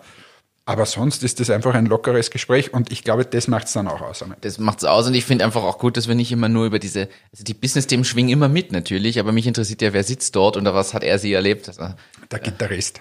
Der Gitarrist, ja. und Radfahrer. Rad, ja, aber auf der Bühne wieder stehen wollen, ist ein schönes Ziel. Möchtest du auch nochmal auf der Bühne stehen? Irgendwann ja, haben wir ja eh, haben wir ja gesagt, wenn, wenn ich könnte, Würdest wie du? ich wollte, dann würde ich auflegen und grillen. Aber immer im DJ-Konsens auf der Bühne stehen, auf jeden Fall. Ja, irgendwie auflegen, das Content. wird mir schon wieder wird mir Spaß machen. Aber auch du, du würdest ja auch wieder, wenn du in so einer Theatergruppe, wird dir ja auch Spaß machen. Wird mir auch Spaß machen, wobei es ist nicht mehr mein oberstes. Oberstes Ziel ist Bahamas mit Schweinetauch. Oberstes Ziel, bei, bei dir in der Laube einziehen. ich werde dir jetzt ein Bett noch bauen, dann kannst du immer dort sein. Aber du kannst jederzeit kommen. Ja, Ja, so, warte mal, wann, wann kann ich heute weg im Büro? Also, ja dann treffen wir uns heute zum Grillen. Aber apropos Grillen, du hast wieder mal eingekauft. Ich bin ganz begeistert. Wir haben ja das mal gesehen bei zwei Minuten zwei Millionen. Und zwar, da haben wir eine Kategorie und ich hoffe, du hast es wieder vorbereitet auf, auf deinem tollen Mischpult, wo es darum geht, unsere Produkte zu testen. Produkttest. Produkttest. Product Test. Produkttest. Danke übrigens für diesen unglaublich coolen Jingle, der mich jedes Mal wieder ankotzt. wenn ich- Produkttest. Aber gut, wie auch immer, äh, es geht um das Getränk Hakuma. Richtig. Und die waren dieses Jahr bei 2 Minuten 2 Millionen. Ich weiß nicht, ob wir in unserer Analyse nicht sogar schon mal über den Pitch gesprochen haben. Das übrigens, das, das geht mir auch so. Ich weiß nicht mehr, was wir in den letzten 25 Folgen geredet haben. Also wenn wir uns wiederholen, es tut mir wahnsinnig leid. Aber ich denke mal, der, der oder die, die uns von Folge 1 gehört hat, wird es uns verzeihen. Ich habe keine Ahnung mehr. Ich weiß auch überhaupt nicht, worüber Außerdem, wir geredet haben. Wie funktioniert eigentlich ein Womanizer? wie eine Aquariumpuppe. Nein, aber jetzt, jetzt ordentlich. Äh, ich weiß es einfach oft nicht mehr. Und dann mir, über das möchte ich gern sprechen. Und dann bin ich mir aber unsicher, ob wir das schon mal gesprochen haben. Im Privaten sag, sagt man, ja, hast du schon mal erzählt, aber das ist ja peinlich. Das Wie gesagt, wir schneiden ja nichts. ist es richtig. Aber wir haben jetzt hier Ich reiße mal auf hier. Hakuma. Und zwar ein, das ist ein Eistee, ein Modegetränk für Eistee, oh, Bio, Öko, irgendwas. Ich, es ist Matcha, heißt es eigentlich. genau, und die Matcha ist die Basis dafür. Ja, Matcha heißt eigentlich, ich glaube, wir haben es in der, in der Show gesagt, irgendwie gemahlener Tee oder so irgendwie. Genau, Oder? aus dem Japanischen, glaube ich. Ja, genau. Und ich habe jetzt hier den Premium Jasmin-Tee Matcha Hakuma, nicht zu süß, Grapefruit Iced Tea. Ich habe den Premium Grüntee Matcha Mango Zitrone Ingwer, das Original. So, jetzt müssen wir anstoßen. Hat man das gehört? Weiß ich nicht. Weiß ich auch nicht, aber Ist egal, wir haben gerade angestoßen und wir machen jetzt einen Live-Produkttest. also Wo hast du es gekauft? Was kostet's? ich habe es beim Merco gekauft. Ich, ich glaube um die 2 Euro, genau kann ich es nicht mehr sagen. In der Sendung haben sie, glaube ich, gesagt 1,90. Ich bild mir ein, das ist eine Spur teurer, aber ich will nicht meine Hand dafür ins Feuer legen. Es riecht neutral, also nicht irgendwie unangenehm. Ich bin eigentlich kein Matcha-Fan. Aber Ja, ist gut. Kann man, kann man trinken. Kann man trinken. Na, ist wirklich ein, sehr gut in einer Glasflasche. Made in Austria. Ich, Man muss es vorher schütteln. Also ich hoffe, du hast es geschüttelt vorher. nein, habe ich nicht, aber es war auch so gut. Warte, das probier es nochmal, wenn es geschüttelt damit ist. unten das Abgesetzte dann gleich mit dabei ist. Vegan steht auch drauf. Und ja, ganz ehrlich, das ist, also ich finde es erfrischend. Der ist jetzt kalt. Ja, es ist erfrischend. Äh, Ganz ehrlich, ich finde es teuer. Ähm, weil 2 Euro für, wie viel haben wir da? 330. 330 ist schon auf der teuren Seite der Getränke, muss man sagen. Aber es ist sehr gut. Das, Also ich finde es erfrischend. Ich könnte mir auch vorstellen, vom Geschmack und der Intensität, das könnte man sogar mit Mineralwasser spritzen oder so, auf, so dass man ein bisschen einen Geschmack hat oder so. Das kann ich mir schon vorstellen. aber, also mir schmeckt es. Wie gesagt, äh, das Einzige, was ist, ist, ich finde es etwas teuer. Aber Wir geben den Link zum Pitch einfach nochmal rein. Wir haben nochmal kurz reingeschaut. Solider Pitch fand ich. Gut vorgetragen, gut vorgestellt, auf den Punkt gebracht, auch und zeitlich. sehr erfolgreich anscheinend. Und hatten zu dem Zeitpunkt ja schon ähm, die, die Millionen Flaschen geknackt und den Millionenumsatz oder waren kurz vom Break-Even, glaube ich. Und haben dort halt das ähm, Billa Merkur Startup-Ticket bekommen.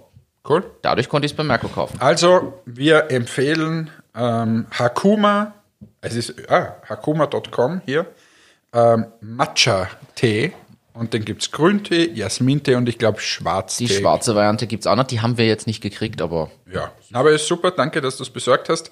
Äh, schaut mal rein und, und unterstützt dieses Startup aus Österreich. probiert's mal aus. Genau. Machen wir weiter. Ganz, ganz große Schlagzeile, Hannes. Hast du das schon mitbekommen? Jetzt kommt wieder so eine Frage, du weißt nicht, was kommt. Ähm, in Österreich gibt es Mediamarkt und Saturn bald nicht mehr, sondern nur noch Mediamarkt. Äh, ich verstehe das sowieso nicht, weil ich dachte immer, die gehören zusammen. Tun sie auch. Deshalb, jetzt werden sie halt konsolidiert. Ähm, Im Hintergrund, die gehören dem selben Mutterkonzern. Weiß nur irgendwie trotzdem immer keiner. Also Ja, aber ich glaube immer dasselbe Sortiment, immer alles Ja, und sie gleich. ziehen ja auch bei den Angeboten immer mit und nach, ja. Also ja, es war halt wie, wie wenn Entmatics noch eine zweite Marke hätte und wir halt dieselben Produkte verkaufen. Ja, ah, schön. Und jetzt heißt es in Zukunft nur mehr Mediamarkt. Jetzt werden wahrscheinlich wieder alle Saturnmärkte, die in letzter Zeit wieder umgebaut wurden, wieder umgebaut und heißt nachher Mediamarkt. Oder wie geht das? ja, es werden ein paar geschlossen und dann die anderen heißen einfach Mediamarkt. Aber zum Beispiel der in, in Heid wurde gerade umgebaut. Das ist für mich immer der, der Wahnsinn. Wenn du vorher irgendwas machst und das nicht mitdenkst, dass in einem halben Jahr das kommt. ist es dort ein Saturn oder ein Mediamarkt? Saturn. Ja, wobei das zum Beispiel vom Standort sicher wird das ein Mediamarkt, weil da ist sonst nichts Eh. dagegen. Und in, in Linz in der, in der Passage. Ja, da ist die Das ist Frage, ja, wir haben aber in Linz ja in der Industriezeile auch noch einen Mediamarkt, da bin ich gespannt, ob beide, Ja, Bestehen schon, bleiben. weil da in der Innenstadt die Lage geben sie nicht auf. ja, wahrscheinlich nicht. Aber das ist, ja, Also für alle nicht wundern, wenn es plötzlich Saturn scheinbar nicht mehr gibt. Und das ist übrigens erstmal nur in Österreich so. aber das wäre mal eine Schlagzeile. Den Saturn gibt's nicht mehr. Wir haben jetzt irgendwie einen. Planet weniger. Dann, das habe ich ja schon, das also haben wir beide ja schon miterlebt. Ich weiß nicht, hat dich das getroffen damals, als äh, der Planetenstatus aberkannt wurde äh, vom Pluto? Wir haben ja nur noch acht Planeten in unserer Ich, hab- ich Sonnenumlaufbahn. kenne mich überhaupt nicht aus. Da, da du, also wirklich, ich, ich könnte nicht mal alle aufzählen. Und wir haben auf jeden Fall, wir haben jetzt dann scheinbar, also scheinbar, wir haben seit einigen, vielen Jahren nur noch acht offizielle Planeten, weil im Pluto der Planetenstatus aberkannt wurde. Der Warum? Wa- Was brauche ich, dass ich Planet werde? Ich glaube, es ging um die Größe oder Masse oder irgend sowas und Follower. es ging um die, wobei die Sonne hat viele Follower. Oh, das ist aber ein schönes Gleichnis. Ähm, Es geht um die Follower. Haben Sie den blauen Haken bekommen? und äh, eigentlich müssten wir diesen Insider-Witz jetzt erklären, aber Nein, brauchen wir nicht. hört Baywatch Berlin. aber äh, ja, okay, also der Saturn, den gibt's dann auch nicht mehr, dann haben wir nur noch sieben Planeten. Das war eigentlich jetzt das Ziel. Kommen wir zu was anderem. Hannes, unverpackte Bio-Lebensmittel beim Interspar, habe ich gelesen, gibt's jetzt in irgendeinem Interspar zum Probieren.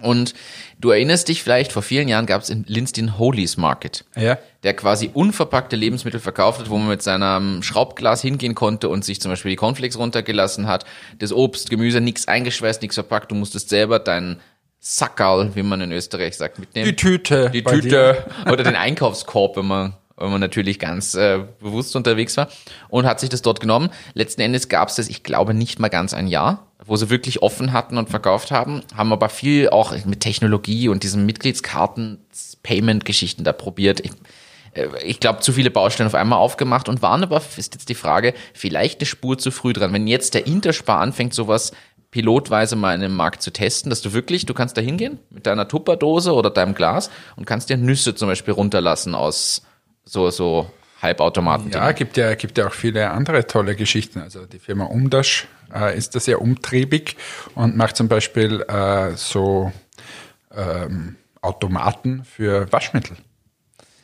Also es kommt ja immer mehr, wo Ja. du quasi Verpackung sparen sollst. Stimmt, beim Beispiel, da stellst du dann quasi deinen Kanister drunter und lässt dir das so Ich runter. meine, das, was, was meine Anregung immer dafür ist, wahrscheinlich wirst du das Shopdesign etwas ändern müssen, weil um es wirklich sehr, sehr einfach auch für den, für den Supermarkt zu machen, muss da draußen irgendwie ein Container stehen, wo ein Truck hinfährt, das Waschmittel da reinfüllt und von dem Container geht's dann direkt in den Markt und so. Also diese Nachrüstlösungen können jetzt nur Übergang sein. Wenn, dann muss das irgendwie anders äh, gemacht werden. Kann ich da auch aus dem Nähkästchen plaudern?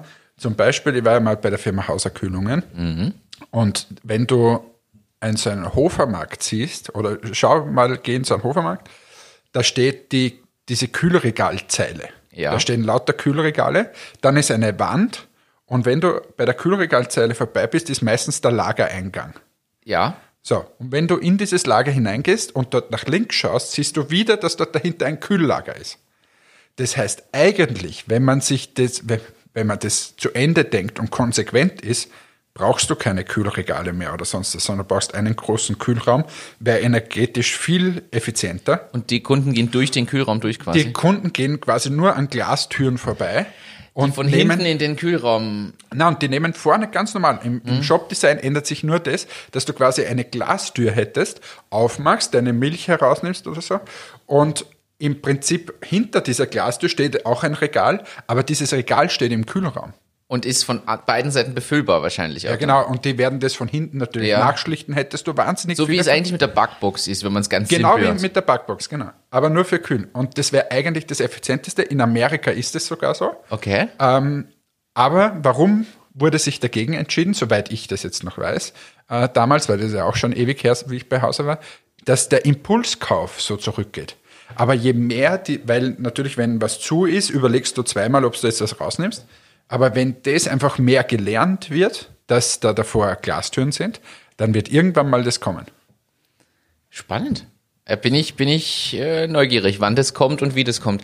Äh, Was ich aber mir wieder de- gedacht habe, als ich das jetzt auch gelesen habe mit dem Interspar, ob es nicht wirklich auch für Startups irrsinnig schwierig ist, in dem Bereich zu Fuß zu fassen. Du beschreibst jetzt zum Beispiel Hauser. Natürlich, wer wird so eine Innovation bringen? Ver- Vermutlich muss es jemand sein, der schon in den Märkten drin ist, der dann Fuß drin hat, der die Händler kennt und die technologische Erfahrung auch hat, weil ich glaube, dass man sich schwer tut. Ich sage jetzt mal, ich habe irgendwie Maschinenbau, Automatisierungstechnik studiert und bin jetzt der Meinung, genau das, was du beschrieben hast, zu konzipieren und zu machen. Ich glaube, dass ich da viel, viel Zeit und Geld brauche und Ja, vor allem das Geld ist das Problem. Also du brauchst einfach unglaublich viel Know-how, unglaublich viel Geld und das ist fast nicht stemmbar. So einen Zwischenschritt Automat, den lasse ich mir einreden, aber so ganze Shop-Konzepte, da werden auch wahrscheinlich die Händler nicht so aufspringen, wenn, wenn du das als kleiner sagst. ja, Das, wie nennt man das? Diese Eintrittsbarrieren. ah, oh, haben wir wieder was gelernt. Ja, Äh, Hannes, apropos, Hannes erklärt die Welt. Das haben wir übrigens schon lange nicht mehr gehabt, diese Kategorie, dass du mal wieder erzählst und irgendwas erklärst. Unser Erklärbär. wir haben, wir haben nichts mehr zum Erklären. Ja, weil wir nur mal so einfache Sachen bringen. Ja, dann müssen wir da wohl ran. ähm, du hast noch ein Thema geschickt und da sind wir auch beim Thema Markteintrittsbarriere oder nicht, finde ich. Carsharing, E-Autos mit irgendeinem Abo-Modell. Du hast mir da einen Link geschickt und äh, gesagt, da sollten wir mal drüber sprechen. Da gibt's in Wien ein Startup, was E-Autos als Carsharing-Anbieter quasi anbietet und du kannst mit einem Abo-Modell das irgendwie nutzen. Ja. Ich glaube, äh, wir haben ja die letzten Folgen immer mehr über dies, dieses Thema Mobilität auch gesprochen. Ja. Und Tesla und Co. Und ich glaube, dass diese Modelle immer mehr kommen, dass du nicht mehr der Besitzer bist, sondern nur mehr teilweise halt dein Auto hast. Ob die jetzt alle autonom fahren, das glaube ich jetzt nicht, aber äh, du kannst dir quasi dein, dein Auto mieten. Und das würde ich sogar machen, mit dem Zug nach Wien zum Beispiel oder irgendwo anders hin und dann aussteigen in ein so ein Car-Sharing-Modell einsteigen und dort herumfahren und dann wieder beim Bahnhof oder so zurückgeben. Und ich glaube, dass diese Modelle einfach mehr können. Dort gibt es zwei Ansätze. Der erste Ansatz ist, ich zahle über, monatlich überhaupt keine Fee und zahle halt einen höheren Preis. Pay as you go quasi. Genau, und oder ich, ich zahle, glaube ich, 8 Euro im Monat und dafür zahle ich einen niedrigeren Preis. Und das rechnet sie ab einem Tag oder so, wo man das nicht. Aber, aber ich glaube, das kommt jetzt immer mehr bei Dingen, ähm, dass du einfach das, die, diese Miete statt Besitz, weil der Besitz immer weniger interessant wird für die jüngeren Generationen. Ja, weil man es auch nicht immer braucht. Also nehmen wir so ein Auto für viele, gerade in Wien, steht das wahrscheinlich fünf von sieben Tagen die Woche einfach nur rum. Natürlich macht es viel mehr Sinn, dass man sagt, na, die ein, zwei Mal, die ich brauche, miete ich es mir halt für den Anwendungsfall, wirst wahrscheinlich auch günstiger kommen. Ja. Ja, bin gespannt, wel- welche Modelle dann noch alle kommen. Also, wenn du dann mal deinen Privatjet oder dein, dein Boot mietest. Wobei, äh, das wird alles kommen. Ich glaube, dass das, also, dass sowas auch Ja, zum kommt. Beispiel in Deutschland gibt es ja jetzt da dieses äh, Porsche-Mieten. Und so, also coole. Das wollte ich mir übrigens schon anschauen, rein aus mal Ja, weil, na, weil du geil drauf bist. Aber genau mit dem möchte ich jetzt auch abschließen, diese Folge. Wir sehen wieder mal, auf welche Themen der Martin anspringt. Es ist Luxus, es sind Frauen und so. Da ist der Martin extrem stark. Er ist einfach uns in Wahrheit der Feel-Good-Podcaster hier von uns zwei. Wir sagen Danke, es war wieder eine coole Folge mit einem tollen Gast. Danke nochmal an den Bernhard, dass er dabei war. Für nächstes Mal, von meiner Liste wurde ja genau ein Thema behandelt, haben wir wieder sehr viele Themen. Wir hatten jetzt zwei Themen von dir, bitte. Ah, stimmt, zweites Thema. Also bitte, ja, Carsharing, sorry, ja, aber ja. ich habe noch ein paar mehr auf diese Liste gesprochen. Also, äh, wieder wie jede Woche der Aufruf zum Teilen, Liken, Sharen. Äh, ihr könnt uns auch gerne mal ein Bild schicken, wo ihr unseren Podcast hört. Wir würden uns wahnsinnig freuen. Also mal wirklich dieses Bild vom Strand zum Beispiel zu bekommen, von der Laube, wo auch immer. Der Martin denkt wieder an die Badewanne und schmunzelt stimmt gerade. überhaupt Ja, aber es stimmt Das total. Und wir wünschen euch eine wunderschöne Woche. Genießt diese sonnigen Tage. Wir hoffen, es geht euch alle gut. Ähm, und ich sage Tschüss, Baba, Bussi, bye bye. Ja, danke fürs, äh, fürs Einschalten, danke für die schönen Worte, Hannes. Ähm, wir hören uns das nächste Mal. Wir haben eine lange Liste von Themen. Ich glaube, wir müssen immer wieder die Folgen einstreuen ohne Gäste, damit wir die ganzen Themen abhandeln. Ich habe so viel Gedanken mir gemacht und gesammelt. Ich äh, verabschiede mich mit einem lustigen Slogan, den ich in Berlin gelesen habe. Der ist ein Marketing-Gag. Da war jemand richtig kreativ. Da war ein Auto, ein Fahrzeug von einem Essenslieferdienst unterwegs. Und da drauf stand ganz groß Geschmack wählen und danach die Telefonnummer. Also Geschmack wählen wegen Essensauswahl und Telefonnummer. Aber Unsere Zuhörer haben es schon verstanden. es ist leider, also das war wirklich auch ironisch gemeint, wie kreativ da nicht jemand gewesen sein muss. Mit diesem Witz verabschiede mich ich mich äh, diese Woche, sage danke fürs Einschalten, bis zum nächsten Mal. Ciao, ciao.